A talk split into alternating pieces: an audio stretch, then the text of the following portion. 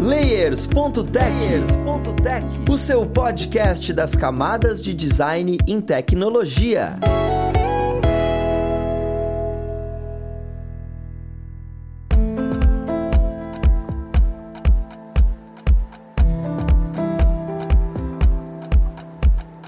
Olá, ouvintes! Eu sou o Luiz Lima, designer e professor aqui na plataforma Alura, e vamos para mais um Layers.tech, o seu podcast das camadas de design em tecnologia.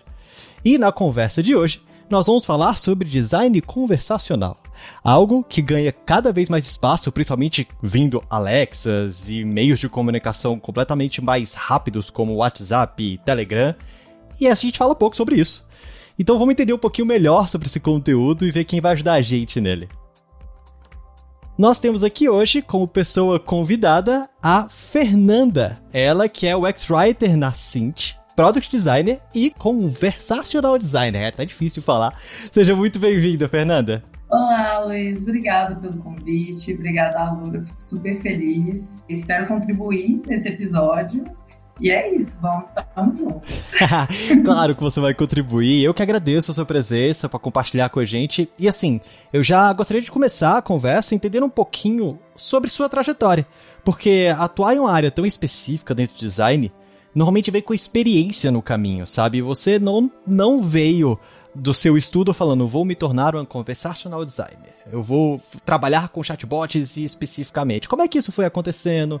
Como é que aconteceu para hoje você atuar com isso?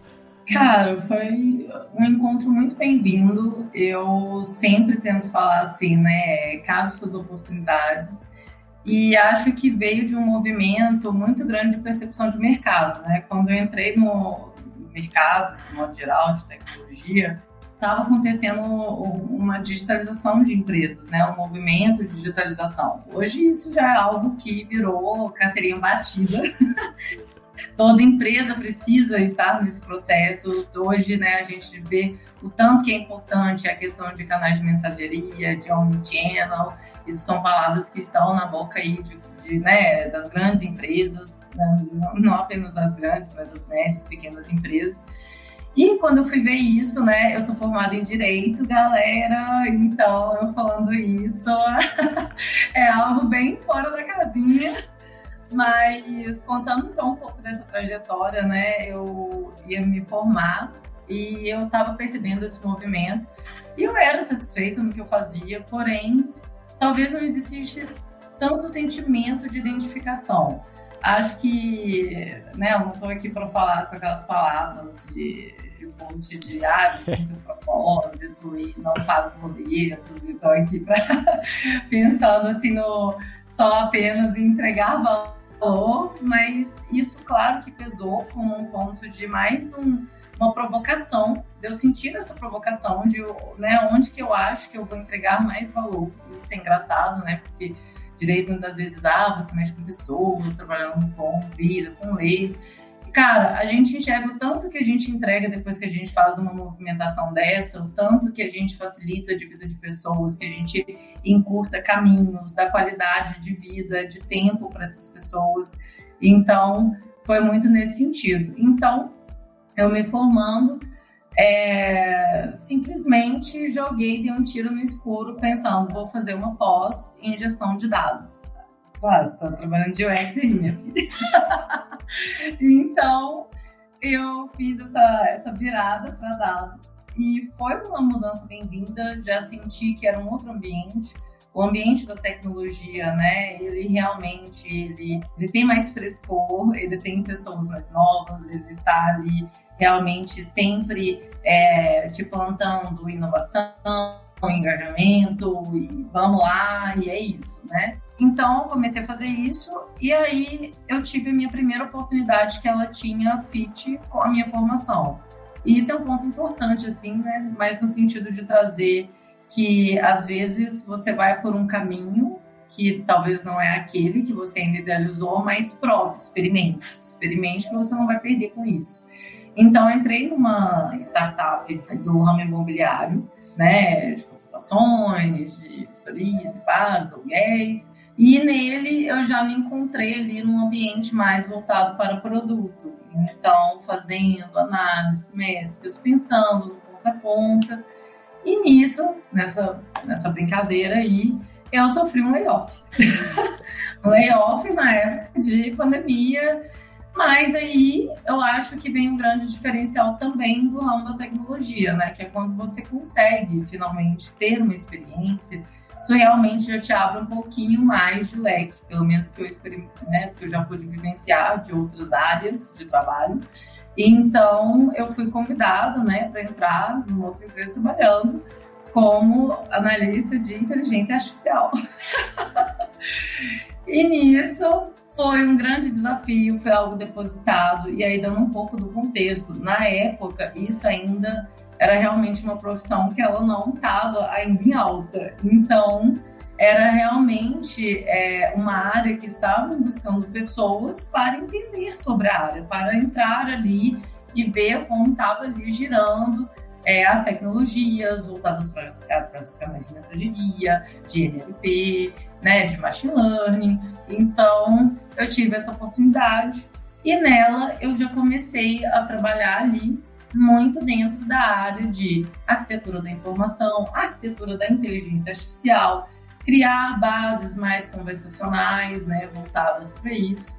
E foi isso que foi o grande gatilho de virada de carreira para a questão de trabalhar com UX. E UX Writer hoje, né, onde estou finalmente, é, é onde realmente eu vejo que eu me encontrei, muito voltado para a questão do produto né, onde você realmente já consegue ver mais o processo de ponta a ponta, participar realmente da ideação mais profunda do projeto, fazer desenhos, fazer uma evolução guiada, ter a parte do criativo. Eu acho que uma coisa que aí eu já carrego como um legado pessoal sempre foram os hobbies de escrita mais intimistas, assim, né, projetos pessoais. E acho que isso foi algo que também colaborou muito com, essa, com esse meu encantamento pela área. E claro, né, como eu falei, tudo é um experimento. Daqui, talvez você pode me convidar daqui um ano e eu, vai ser lá, tá dentro. Perfeito, Fernanda. Eu acho maravilhoso que assim, a gente não teve uma conversa profunda antes de começar a gravar, e eu nunca sei exatamente o background de quem tá gravando, e quando eu vejo, caramba, veio da área do direito, é tão distante, a gente imagina ser tão distante, você fala, olha, e eu fui experimentar, e olha como eu consegui me encaixar. Design é uma coisa maravilhosa, né? O design como um todo. O X, então, e isso é muito interessante. Apesar de a gente estar tá falando sobre interfaces conversacionais aqui, eu queria entender quais tipos de produtos você atua, sabe, com essa parte de design conversacional. É, vai além daquele menu de ajuda de uma interface, sabe? Eu queria entender, na sua percepção, hoje em dia você falaria, olha, existem esse, esse e esse produto, então é um mercado amplo, ou ele é um mercado mais fechado mesmo? Olha, com certeza o mercado ele é muito aberto. Eu acredito que toda experiência, né? A gente falou muito sobre o X-Writer e, e sim, a maioria das oportunidades elas são para o meio de canais digitais, mobile, experiência com qualquer produto digital. Isso já é algo presente porque se faz, né? Mas eu sempre penso que o atuar de um X-Writer ele vai desde a experiência que você percebe indo no supermercado, indo numa feira onde você vê uma arquitetura ali de informação, de como aquelas informações são passadas, de promoções que você vê. Isso é uma cultura muito viva do UX. E acho que por isso mesmo que as pessoas têm o sentimento de serem muito próximas da área, né? É, sem bairrismo, mas é uma área que ela é atrativa justamente porque ela faz parte do nosso cotidiano. Então, a gente, parando aqui, sei lá, para dar exemplos, é, a gente vai fazer um cadastro em algum lugar. E aí a gente pensa tanto de step, por exemplo, que seria via uma landing page, um, um site, e o tanto de step que é, por exemplo, no WhatsApp, que é o que eu trabalho, né? Tem os canais de mensageria. Ah, só para falar sobre os canais de mensageria, eu trabalho com enfoque muito em WhatsApp, mas também tem Messenger, Instagram, SMS, canais de voz, então tem muita coisa aí nesse, nessa miúca. Mas esse pensar essa intuição, esse problematizar, provocar como que o seu produto é mais acessível, como que ele faz mais parte do dia a dia do usuário, como que ele pode ser mais pertencente. Hoje eu tenho, eu falo isso até numa palestra, que eu já que eu sou meio assim, evangelizadora da palavra, do engajamento. E eu faço muita provocação de que hoje empresas elas querem não apenas vender, elas querem ter detentores da marca dela. Então, para você fazer isso, você tem que estar presente ali no dia a dia. E você não está presente só quando você resolve um problema. Você está presente, às vezes, recebendo um texto que ajuda no, no pós-venda, ou às vezes um texto que ajuda no dia a dia da pessoa. Vou dar um exemplo. Hoje eu nem trabalho com, com esse segmento, né? Mas eu posso trazer aqui que já trabalhei. Ah, você vendeu um carro. Então, tá ali, tá ok, seu contrato tá perfeito por que não, eventualmente, no período de férias, não trazer um texto legal falando sobre revisões, o que, você deve se tentar para levar para uma viagem de família, né? Trazendo direção defensiva, sei lá, coisas que às vezes vão contribuir e mostrar que é uma marca parceira, e não que ela só está ali te, te jogando, te vendendo. Então, isso faz muita parte, isso faz muita parte hoje do varejo, tempo de qualidade, tempo que você poupa, uma informação que ela é bem traduzida, ela facilita não apenas ali na hora de, de aquisição, mas também na hora de resolver. A gente quer vender hoje tempo de qualidade para as pessoas, né? Então, e você às vezes ser aliado, né? Hoje eu trabalho com, com, com empresas de entretenimento nisso. E mais uma coisa que eu sempre falo é que às vezes o tempo de qualidade que você pode estar vendendo é o tempo daquela pessoa com a família dela. Então, é você poupar para que ela tenha mais tempo, mais qualidade em outros, em outros setores. E quem não quer uma empresa que se importa com isso, sabe? Caramba, é maravilhoso você trazer esse nível de sensibilidade, sabe? Porque assim, quando a gente fala sobre interfaces conversacionais, muitas vezes a gente limita ao só produzir uma conversa que seja mais humana e pronto. Você já está trazendo uma coisa muito mais ampla, que olha, não. É, é uma conversa mais próxima, é uma conversa mais amigável, é uma interação. É, é realmente uma sensação de estar tá fazendo parte daquela empresa, né? Um valor, Sim. não simplesmente uma conversa e se atentando ao momento do cliente, sabe? A gente às vezes fala tanto sobre contato humanizado, e contato humanizado é também perceber o momento que o cliente às vezes não está tão disposto, está passando por um problema, que é uma resolução mais objetiva, mais rápida.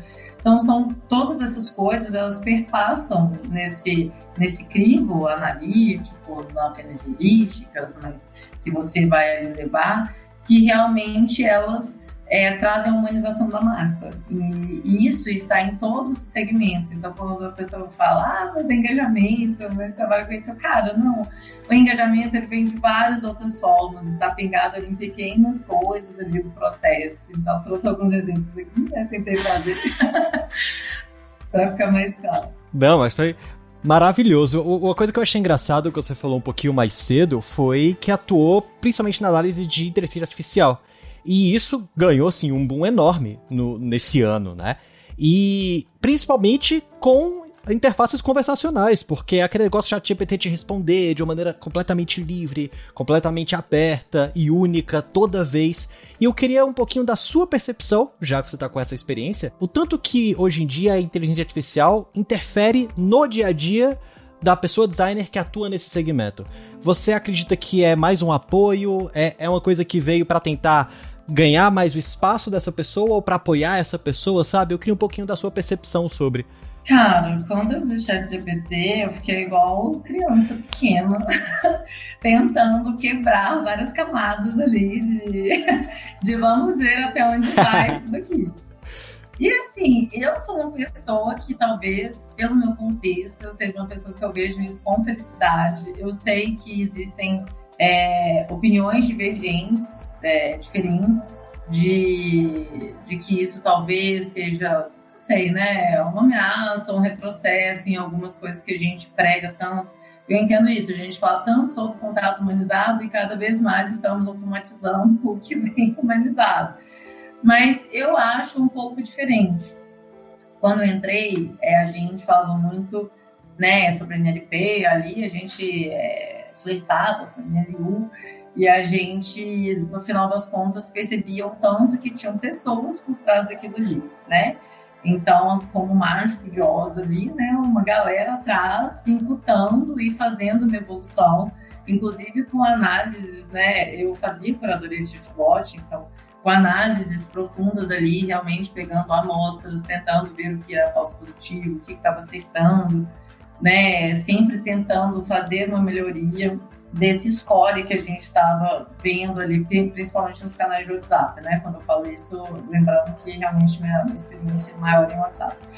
E aí a gente vê que realmente a gente fazia o caminho de que, embora aquela NLP ela pudesse ser uma base extensa e sempre foram, sempre trabalhando com fax, com produtos, né? Existe uma hierarquia ali de informação dentro da inteligência artificial, que são de direcionamentos inteligentes, então quer finalizar, quer comprar, quer comprar. Também a parte de, de chit-chat, de, de bate-papo, então, oi, né, saudação, finalização.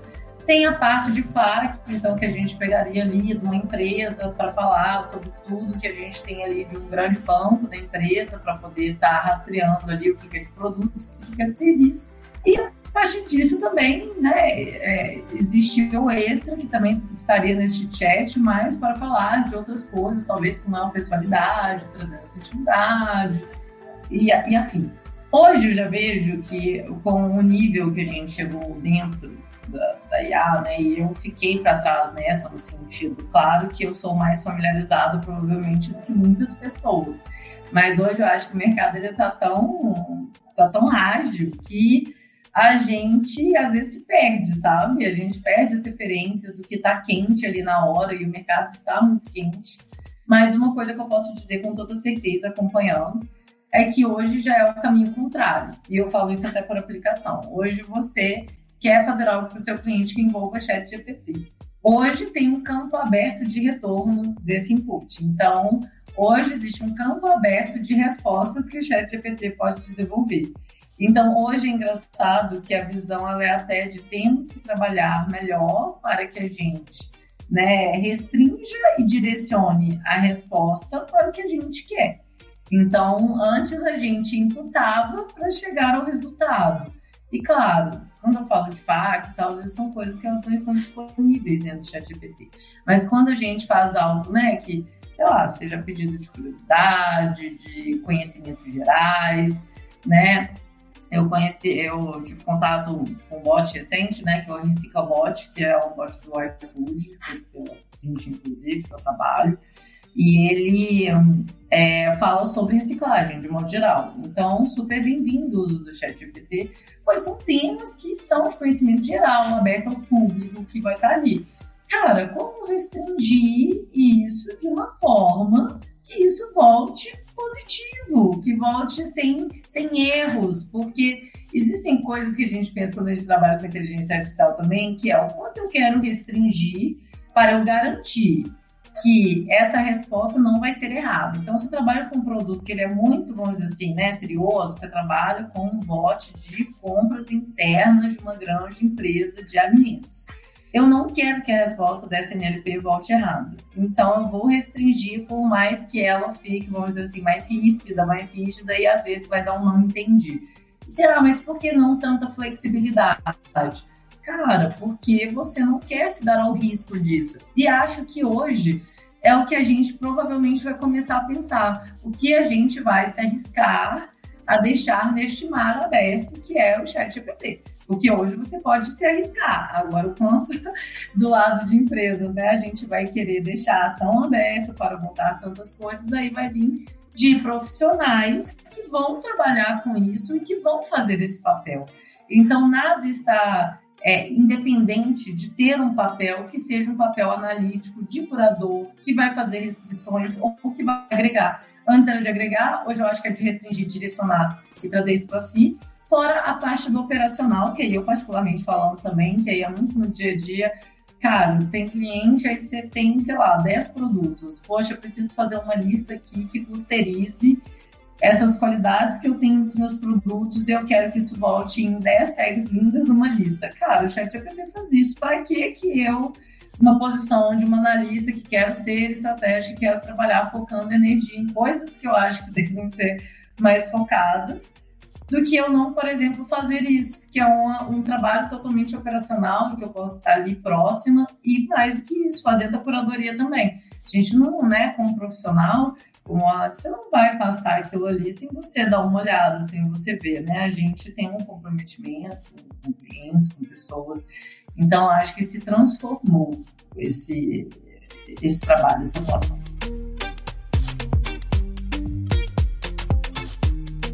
Cara, eu achei tão maravilhoso a sua resposta que assim, você trouxe um nível de maturidade na visão do uso da inteligência artificial que até então eu ainda não tinha escutado, sabe? E, e eu achei isso, caramba, eu agora eu sou uma nova pessoa agora. Eu vejo o chat GPT de uma maneira diferente. E isso é muito legal, sabe? Você Não, mostrar. É, tipo isso, você mostrar esse, olha, a curadoria vai ser algo muito mais valorizado. E, e assim, eu nunca tinha pensado em restringir as coisas. Quando a gente tá vislumbrado, a gente pensa, deixa ele falar, vamos. E, e caramba, tem tantas nuances aí que você abriu minha mente para um monte de coisa. E inclusive, uma das minhas curiosidades é este processo de construção de uma interface conversacional. Porque como a gente está muito acostumado com design, a gente está acostumado com briefing, vinha uma coisa montadinha, e o interface conversacional parece muito abstrato, sabe? Eu sei até que você trabalhou recentemente em algo do WhatsApp, você postou no LinkedIn, e, e, se for possível, eu gostaria de saber como é que é, como é que foi esse processo, sabe? Como é que foi receber a demanda, em que que você atuou, quais pessoas do time te ajudaram nisso, porque você não deve ter feito isso só. Muito legal, muito legal pergunta, até porque isso vem muito da minha evangelização de produto e de tentar trazer a visão para as pessoas que realmente é um processo ponta a ponta. Hoje, né, vou dar um contexto, né, hoje eu trabalho com grandes clientes, hoje eu trabalho com o Grupo Globo, né, então eu trabalho com o TV Globo, Google Play, Premiere e Cartola. E são empresas diferentes, têm pessoas diferentes, propósitos diferentes, campanhas diferentes, e é, são processos que eles vão chegar de formas diferentes e que a gente sempre vai tentar fazer um recorte da melhor forma para aquele cliente, para o momento que está, né, e, e, respeitando essa condição e individualidade de cada um. Hoje, eu sempre tento fazer um processo com ambos, que mesmo que seja numa versão pocket, versão que seja mais estendida, é, eu sempre tento passar um, um roteiro que eu acredito que é um roteiro essencial para qualquer evolução de produto. Então, se eu pudesse falar, é, você vai fazer o discovery e dentro desse discovery você naturalmente vai passar por um processo de design thinking. Então, onde eu faço isso? O design thinking, para quem não sabe, gente, nada mais é do que exercícios que você vai fazer ali com o seu cliente para ele reduzir, por exemplo, é, o que pessoas buscam quando entram em contato com ele, quais são dores, quais são necessidades. A partir disso, definir o que é sucesso, é, eu, pelo menos, trabalho com OKRs, então definir ali quatro objetivos para aquele capítulo, né? Nada escrito em pedra, mas sempre ter definições, objetivos bem definidos para esse capítulo. Vejo clientes meus que no ano passado eram totalmente diferentes desse ano, parece que é outro bot, outro contato. E que bom que é, que bom que está mudando, que bom que foram outras coisas que foram se amarrando ali. Então, são exercícios que você faz, onde você pode tirar tanto objetivo de sucesso, então você vai falar o que, que ele faz, o que, que o bot não faz, você vai ser bem categórico nisso. É um processo de investigação. Às vezes nem o seu cliente sabe. E o seu papel como profissional é exatamente fazer essas provocações. E às vezes falar até o que você acredita. Né? Ainda mais com o tempo, com o correr de campanhas, você está ali junto fazendo esse processo. É um processo a quatro mãos, são né? Eu sempre falo, a gente tem nossa assinatura pessoal, então é importante para a gente, enquanto profissional, ter ali algo que está né, tendo sucesso, enfim. A partir desse momento, você faz isso, né? Nesses exercícios, ah, esses exercícios também eles trazem personalização, né? Então você ali também define, eu, eu, eu crio também um termômetro, que é um termômetro de ah, você quer muitos emojis? Não, não sou tanto, né? Eu sempre coloco mais frio, mais quente. Ah, você quer muitas mídias? Ah, mais ou menos, sim, não. Então, para usos até que são mais aplicados ao WhatsApp, então mídias, emojis, áudios, se você quer uma conversa mais entusiasmada, se você quer uma conversa mais jovem, se você quer uma conversa mais entusiasta ou não, eu quero mais objetivo, eu quero mais sóbrio, eu quero mais assim. Outra coisa que eu daria super de dica também, e que eu faço nesses exercícios, faça um portfólio externo. O que, que é isso? Gente, quem vocês acham que representa esse bot aqui? Ah, como trabalha com Ah, é o Tadeu Schmidt. Ah, eu acho que é o personagem fulano de tal. Eu acho que é, a, sei lá, do exemplo da minha cabeça. é a fulano de tal da novela que tá falando. É a Fátima Bernardes. Amo ela, adoro. É isso que eu quero.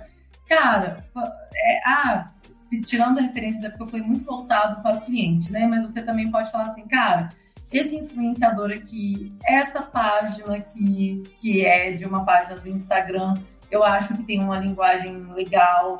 Né? Eu falei a questão sobre Premiere, por exemplo. Então, o que você vai pegar de referência?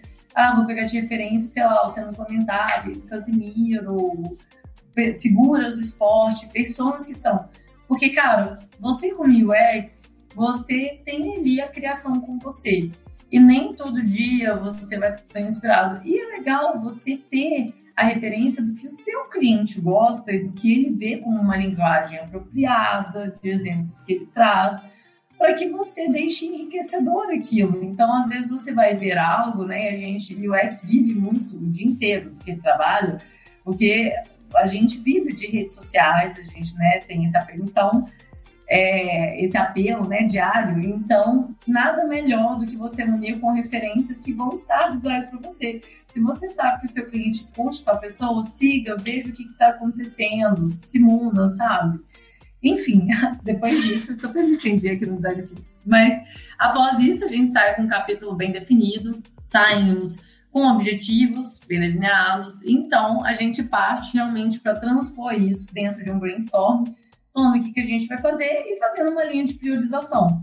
Tudo isso eu faço, galera, no sentido sou eu que facilito, eu que estou ali com o cliente fazendo. Existem figuras que são super importantes de estarem ali, que também é, né? Se você tiver um PO, PM junto, todo mundo tem que estar na mesma página. É uma criação, mas existe sucesso quando todo mundo entende o valor que está sendo dado para o cliente, inclusive no desenvolvimento. Então, existe o brainstorm, a partir disso a gente joga isso para os objetivos que a gente criou. Então, ah, esse, essa skillzinha aqui do bot, ela casa com esse objetivo. Essa outra aqui casa com o objetivo B. E essa daqui casa com essa. Ótimo, a gente serve com isso. Isso não é para o bot inteiro. Isso pode ser feito para campanhas, para o que você achar que é necessário. Então, isso daqui também não é um limitador de, ah, o bot teve que nascer do zero para acontecer isso. Não, não. Você pode se munir de dados passados para você pautar os seus objetivos futuros. Então, a gente sai dessa forma e a partir daí que vem o desenho, né? Então, a gente faz aí, a gente já faz um desenho macro, depois faz um desenho micro. Então, tudo fica alinhavado dessa forma.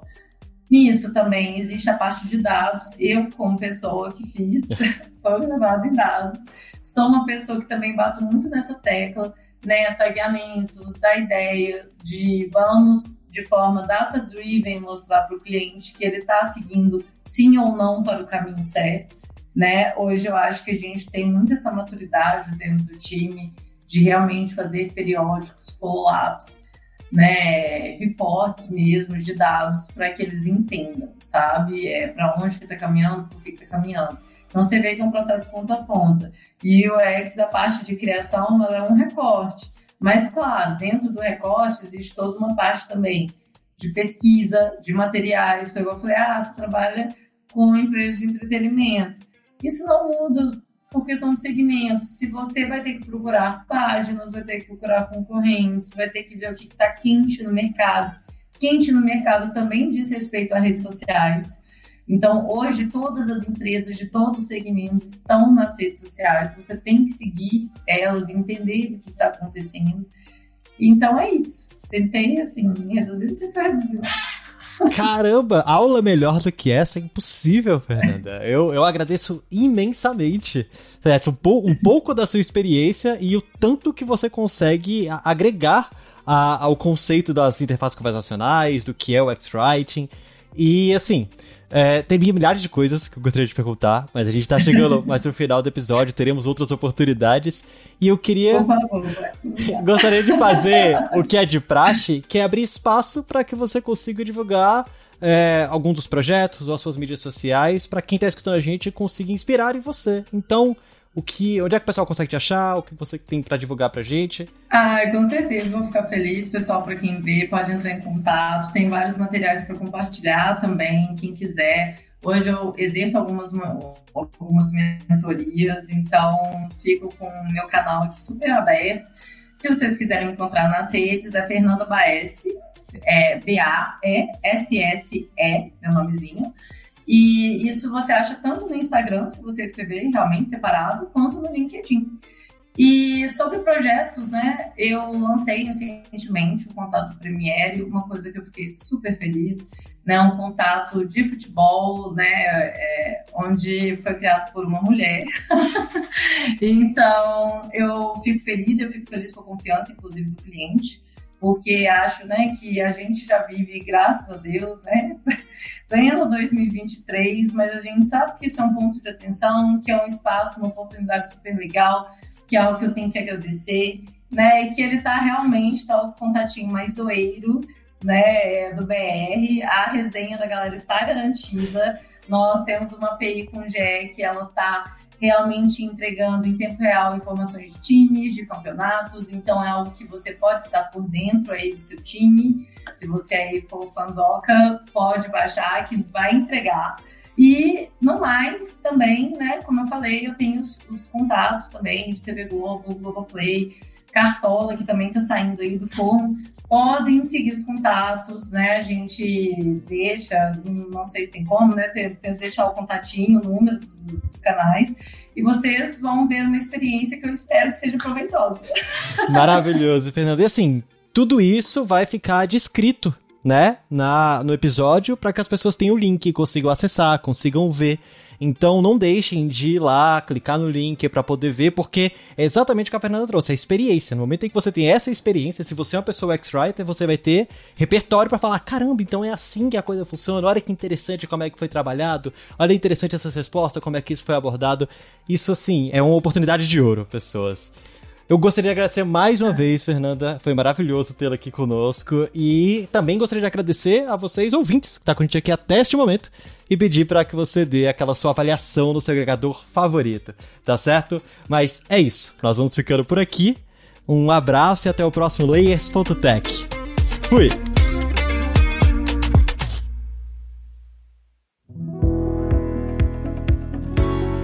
Este podcast foi produzido pela Alura Mergulhe em tecnologia. E Faculdade FIAP. Let's Rock the Future. Edição Rede Gigahertz de Podcasts.